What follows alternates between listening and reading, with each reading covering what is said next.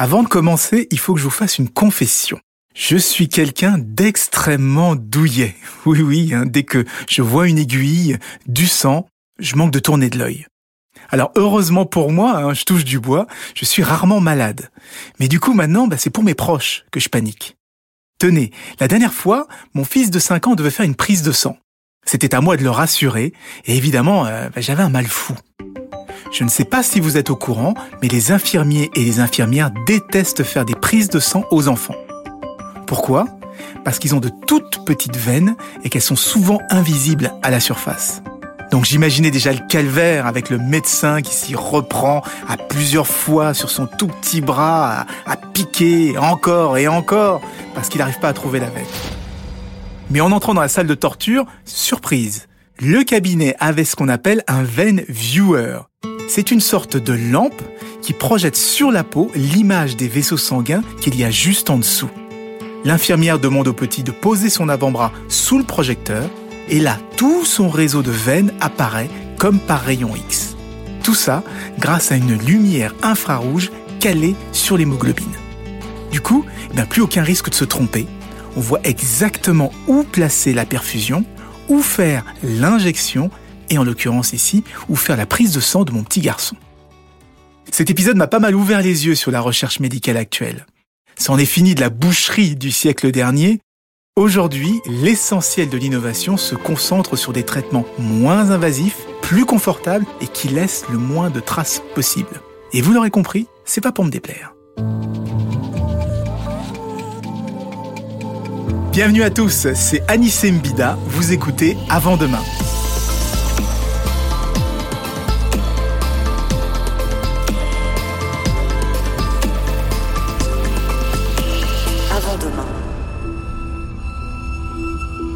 Dans ce podcast, je vous propose de laisser les futurs angoissants à la science-fiction, les prévisions hasardeuses à nos amis futurologues, et de plonger avec moi au cœur des grandes mutations qui sont déjà en train de façonner nos vies. Dans cet épisode, vous l'avez compris, on va s'intéresser à la médecine, le secteur où on attend toujours plus d'innovation pour mieux vivre plus longtemps et en bonne santé. Alors, il se passe énormément de choses dans les labos. Mais comme la médecine est un secteur particulièrement réglementé, il faut toujours attendre des années pour en profiter. Donc comme d'habitude, on va se concentrer sur les innovations qui sortent déjà des laboratoires et dont on pourra bénéficier à court et moyen terme. On verra par exemple des robots capables d'opérer avec une précision redoutable en faisant juste un trou de la taille d'une aiguille. Ce qui m'a le plus frappé, ce sont les deux grandes orientations actuelles de la médecine. La première, comme je vous le disais, c'est de rendre les traitements aussi confortables qu'invisibles. La deuxième, c'est qu'on cherche désormais à agir plus en amont, à prévenir les maladies plutôt que de les guérir, et voire même à ralentir le vieillissement. Enfin, il y a un point qui me questionne particulièrement. Une partie de la recherche travaille de plus en plus à nous rendre plus forts, plus résistants et même plus intelligents grâce à une nouvelle génération de prothèses. Ce n'est plus l'homme bionique, mais carrément l'homme augmenté. Steve Austin, astronaute, un homme tout juste vivant. Messieurs, nous pouvons le reconstruire, nous en avons la possibilité technique. Il sera supérieur à ce qu'il était avant l'accident. Le plus fort, le plus rapide, en un mot, le meilleur. Alors quels sont les bénéfices et les risques de ces innovations? Qu'est-ce que cela dit de notre rapport à la santé? J'en discuterai avec un éminent chercheur en fin d'épisode. Mais commençons par le commencement, l'arrivée à l'hôpital. Si vous avez déjà fait un séjour aux urgences, vous vous souvenez certainement du bruit. Il est infernal. C'est un concert d'alarme permanent. Il y en a des centaines par jour. En plus, elles n'ont aucune hiérarchie, elles veulent toutes capter l'attention en même temps. Du coup, pour nous les patients, ça devient lancinant, obsédant. Et pour le personnel médical, c'est encore pire ils finissent à la longue par les ignorer, ce qui peut conduire à des drames quand un patient se trouve réellement en détresse. Après tout, ce sont euh, nos signes vitaux que révèlent ces alarmes. Mais désormais, les fabricants s'associent à des musiciens pour recomposer les sons et les rendre à la fois supportables et plus utiles. L'objectif Apporter plus de confort aussi bien aux patients qu'à l'équipe médicale. Écoutez ce que ça donne.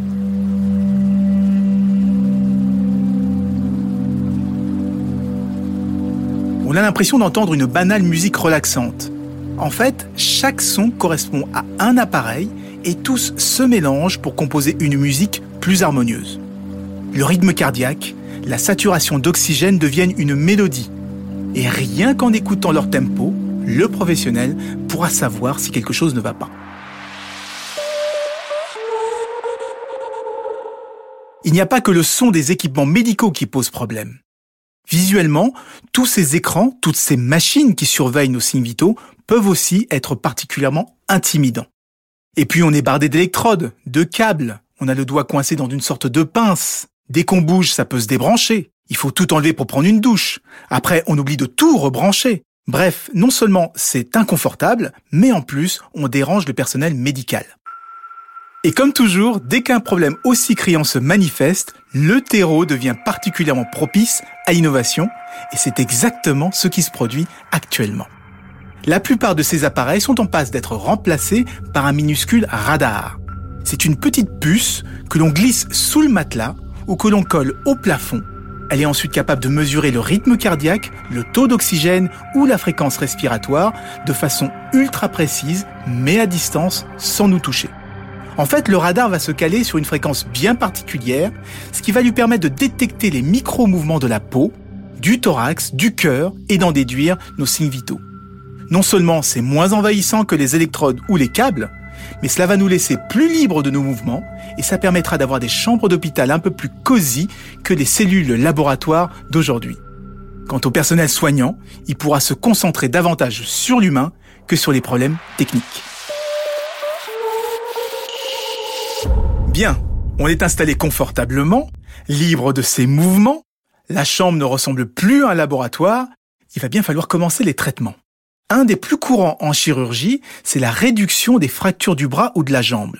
Il faut savoir qu'on se casse en moyenne deux os dans sa vie. Jusqu'ici, le moyen de se soigner le plus vite, c'était de passer par la chirurgie, de mettre des broches par exemple, ce qui est plutôt douloureux. Demain, on pourrait tout simplement vous faire une piqûre, n'importe où, dans la fesse euh, ou l'épaule. Un médicament spécial ira alors se nicher directement et uniquement à l'endroit de la fracture pour reformer l'os deux fois plus rapidement. Ce médicament magique a été développé par une équipe de chercheurs de l'université de Purdue aux États-Unis. Des tests cliniques sont actuellement en cours pour soigner les fractures de la hanche chez les personnes âgées et réduire leur convalescence. Sur les fractures les plus simples, il n'y aura même plus besoin de plâtre. On pourra se contenter d'un bon vieux bandage. Mais évidemment, s'il y a le moindre risque que la fracture bouge, là, le plâtre restera nécessaire. Cela permet donc d'éviter la chirurgie chez les enfants par exemple ou les personnes âgées chez qui la moindre fracture peut conduire à des complications. J'ai beau détester les piqûres, je crois que je déteste encore plus l'idée de me faire ouvrir et trifouiller dans le corps, donc pour moi, le choix sera vite fait. Éviter la chirurgie. C'est une véritable tendance, il y a beaucoup de travaux dans ce sens. On a même réussi à mettre au point des robots microscopiques capables d'aller détruire tout seuls des cellules cancéreuses aux poumons, au sein ou aux ovaires. Alors, il ne s'agit pas d'un sous-marin miniaturisé comme dans le film L'aventure intérieure. Ce sont des robots entièrement conçus en filaments d'ADN. On peut même dire qu'ils ont été tricotés en ADN. Et cet ADN a été codé de façon à se lier uniquement aux cellules cancéreuses avant de les asphyxier. Du coup, on cible très précisément la tumeur sans rien toucher d'autre, dont tout le contraire de ce qui se passe aujourd'hui avec une chimiothérapie par exemple, où on va détruire les tumeurs, mais aussi des cellules parfaitement saines, ce qui provoque tous ces horribles effets secondaires. L'expérience n'a été réalisée pour l'instant que sur des souris, mais avec des cellules cancéreuses humaines. Donc cela donne beaucoup d'espoir pour développer une nouvelle génération de traitements contre le cancer. Peut-être qu'un jour, il suffira d'avaler une pilule pour libérer une armée de ces nanorobots qui iront d'eux-mêmes pulvériser les cellules cancéreuses. Plus besoin de piqûres ou de passer sur le billard. Dans tout ce parcours de soins comme on l'appelle, il existe malheureusement des cas où la chirurgie devient inévitable. Et comme ces opérations sont toujours périlleuses, ceux qui les pratiquent sont désormais assistés par des robots. Alors l'objectif n'est pas de remplacer l'homme, mais de décupler son agilité et sa précision. Le chirurgien va effectuer ses manipulations avec des manettes, ces mouvements vont être stabilisés, recalibrés et reproduits à l'intérieur du corps par des instruments microscopiques. On évite donc les mains tremblantes et cela permet d'intervenir sur des organes critiques comme le cerveau, le cœur ou la moelle épinière en faisant une toute petite incision là où il y a quelques années, on devait ouvrir le crâne ou la cage thoracique. Ce sont des techniques aujourd'hui parfaitement maîtrisées, de nombreuses opérations sont désormais assistées par des robots. La nouveauté, c'est qu'on peut désormais scanner en 3D les organes sur lesquels on doit intervenir. Cela permet aux chirurgiens de s'entraîner et de répéter toute l'opération sur un modèle virtuel du patient avant de la réaliser pour de vrai sur le vivant. Là encore, on limite les erreurs humaines puisque le médecin sera beaucoup mieux préparé. L'étape suivante, c'est évidemment de laisser le robot effectuer seul la procédure. C'est déjà possible pour quelques opérations comme celle de la cataracte ou l'élargissement de la prostate. Ils sont aussi capables d'effectuer une prise de sang et de faire des prélèvements pour le Covid dans le nez ou dans la gorge. Mais là, je sais pas pourquoi, ça m'inquiète un peu. C'est pas juste mon problème avec les piqûres ou les cotons-tiges, c'est plutôt une question de confiance. En principe, le robot est bien plus adroit qu'un humain. Il peut répéter inlassablement les mêmes mouvements, donc il y a moins de risques d'erreur. Mais allez savoir pourquoi, je n'ai pas confiance. Je ne sais pas ce que vous en pensez, si vous seriez prêt à laisser un robot vous planter une seringue ou vous introduire un écouvillon. Finalement, c'est ce problème de perception et de confiance dans la technologie qui freine l'innovation dans le secteur. Beaucoup d'entre nous ne sont pas encore prêts à placer leur vie entre les boulons d'une machine. Allez, sortons de l'hôpital, retournons dans la vie de tous les jours. On peut soigner sans laisser de traces, sans effets secondaires, réduire quasiment à néant le risque d'erreur médicale, mais notre organisme finira toujours par dépérir. C'est inéluctable. Vivre, c'est vieillir, rien de plus, disait Simone de Beauvoir. Pourtant, beaucoup de scientifiques remettent en question cette vision. Pour eux, le vieillissement, c'est une pathologie comme une autre qu'il serait possible de guérir. D'où l'idée de traiter le vieillissement lui-même et plus simplement ses conséquences, c'est-à-dire toutes les maladies liées à l'âge, l'arthrose, la perte de mémoire, la dégénérescence maculaire par exemple. Il y a déjà eu plusieurs expérimentations, la plus célèbre étant celle de la Mayo Clinic en 2015, qui a donné une pilule magique à des souris de 2 ans, hein, l'équivalent de nos 80 ans humains, et qui ont retrouvé la même vigueur, le même pelage que leurs camarades de seulement 6 mois. Eh bien, pour la première fois, on a observé les mêmes résultats chez les humains. L'étude a été publiée dans la revue Nature. On a pris un groupe de seniors âgés de 50 à 65 ans et pendant un an, on leur a fait suivre un traitement en leur faisant des analyses de sang régulières. Et surprise, leur horloge biologique a été remontée de 2 ans et demi. L'objectif n'était même pas de tester un potentiel élixir de jouvence, mais de savoir si on pouvait régénérer le thymus, c'est une glande qui joue un rôle essentiel dans la lutte contre les infections et le cancer. Est-ce qu'on aurait découvert totalement par hasard les prémices d'un médicament qui repousse les effets du vieillissement? Rien n'est moins sûr. On doit encore faire des tests pour connaître le rôle précis de chacun des composants du cocktail magique. En attendant, un autre traitement suscite beaucoup d'espoir. Ce sont les sénolytiques, des médicaments qui éliminent un certain type de cellules qui s'accumulent avec l'âge et qui finissent par bloquer la régénération cellulaire. C'est la technique utilisée par la Mayo Clinic pour rajeunir des souris et les premiers tests sur des humains devraient bientôt commencer. On notera que dans tous ces essais cliniques, personne ne mentionne la lutte contre le vieillissement ou l'augmentation de l'espérance de vie. Et pour cause, le sujet reste hautement polémique les services de santé publique préfèrent inciter à vivre sainement plutôt qu'à brûler la chandelle par les deux bouts en misant sur une hypothétique pilule miracle. Il n'empêche, la boîte de Pandore a bel et bien été ouverte. Le contrat entre les hommes et les femmes et leurs médecins a toujours été de soigner et de réduire l'impact des maladies. Mais aujourd'hui, on est à l'aube d'une nouvelle médecine où l'humain pourrait ne plus souffrir, ne plus subir les maladies ou les affres du temps.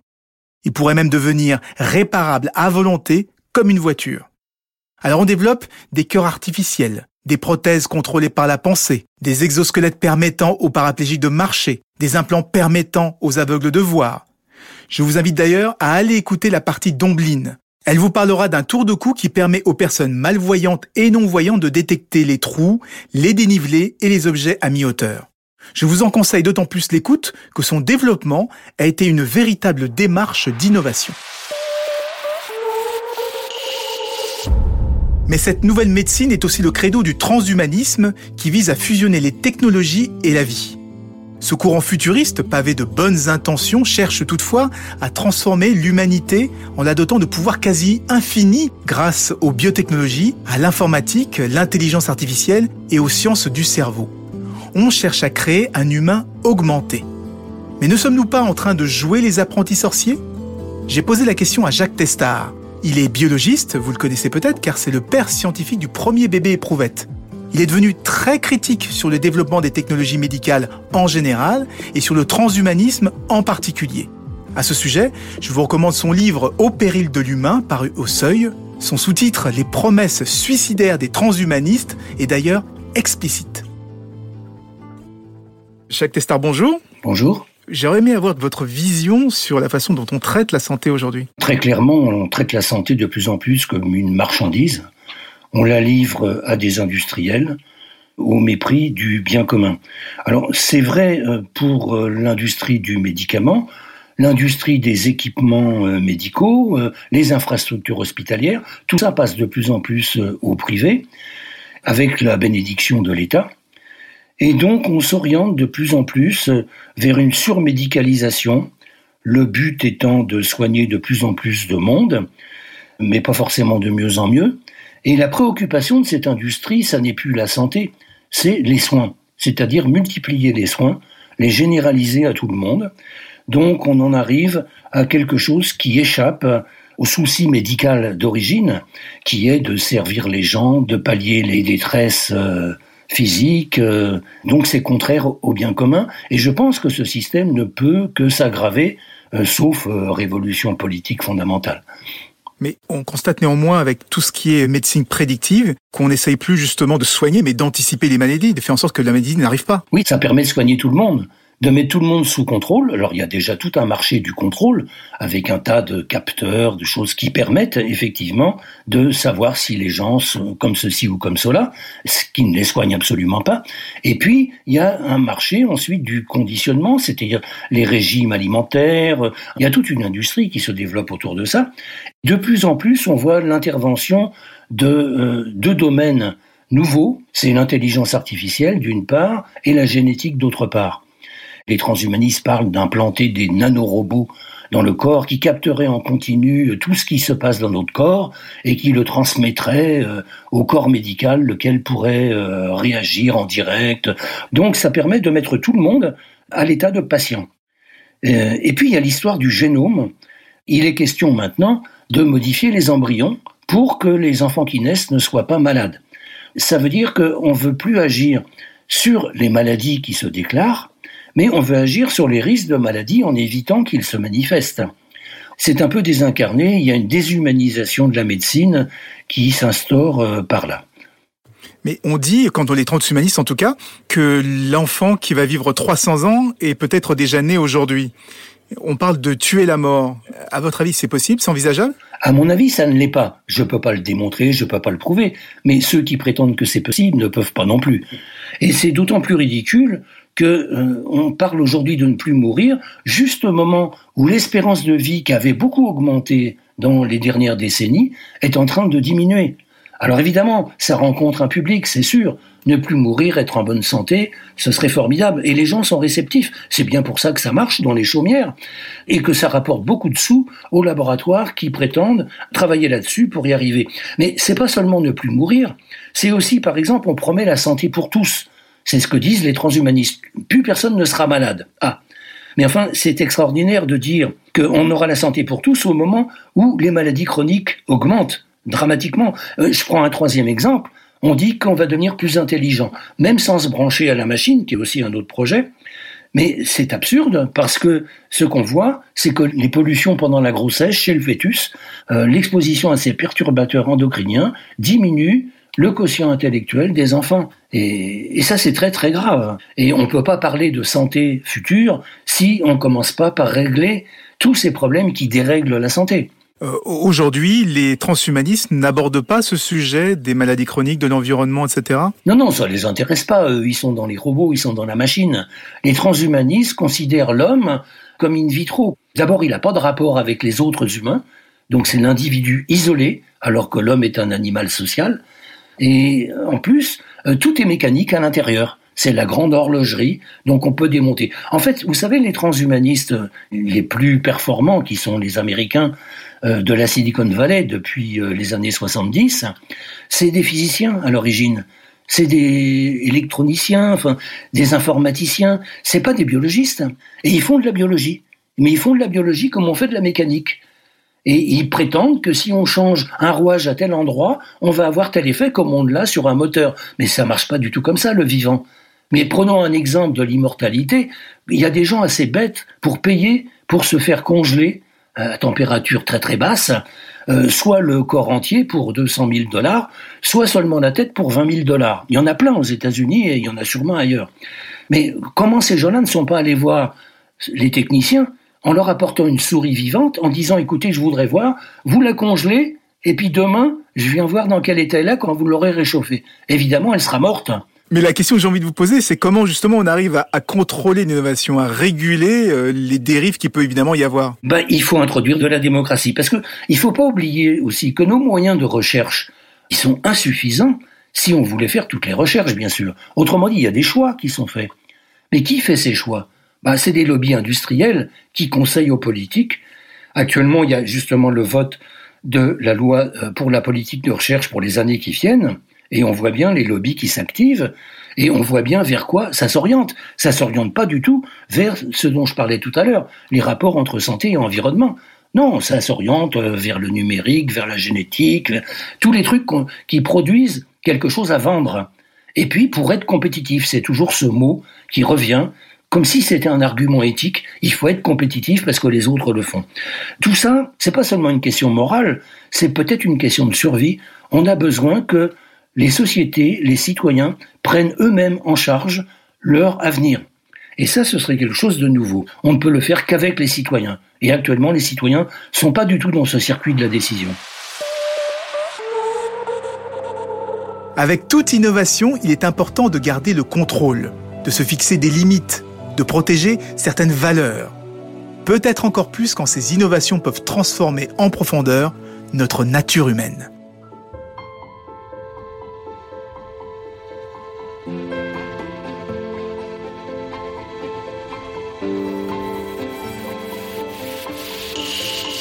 Ce podcast est produit par Europe 1 Studio en partenariat avec EDF. Pour ne rater aucun épisode, abonnez-vous sur Apple Podcast ou sur votre plateforme de téléchargement préférée. Et moi, Omblin Roche, dans un second épisode, je vous présente Panda Guide, un compagnon virtuel qui permet aux personnes déficientes visuelles de se déplacer en toute autonomie. En attendant, retrouvez-nous sur les réseaux sociaux et sur europe1.fr.